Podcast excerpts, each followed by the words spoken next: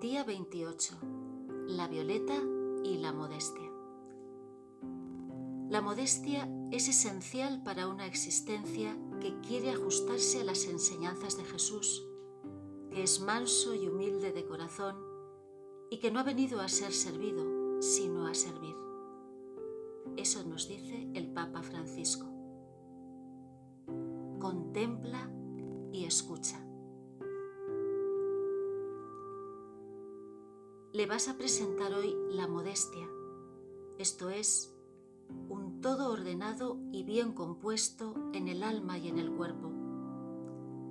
Entumecerse, hincharse y ensoberbecerse es tomar una figura espiritual monstruosa.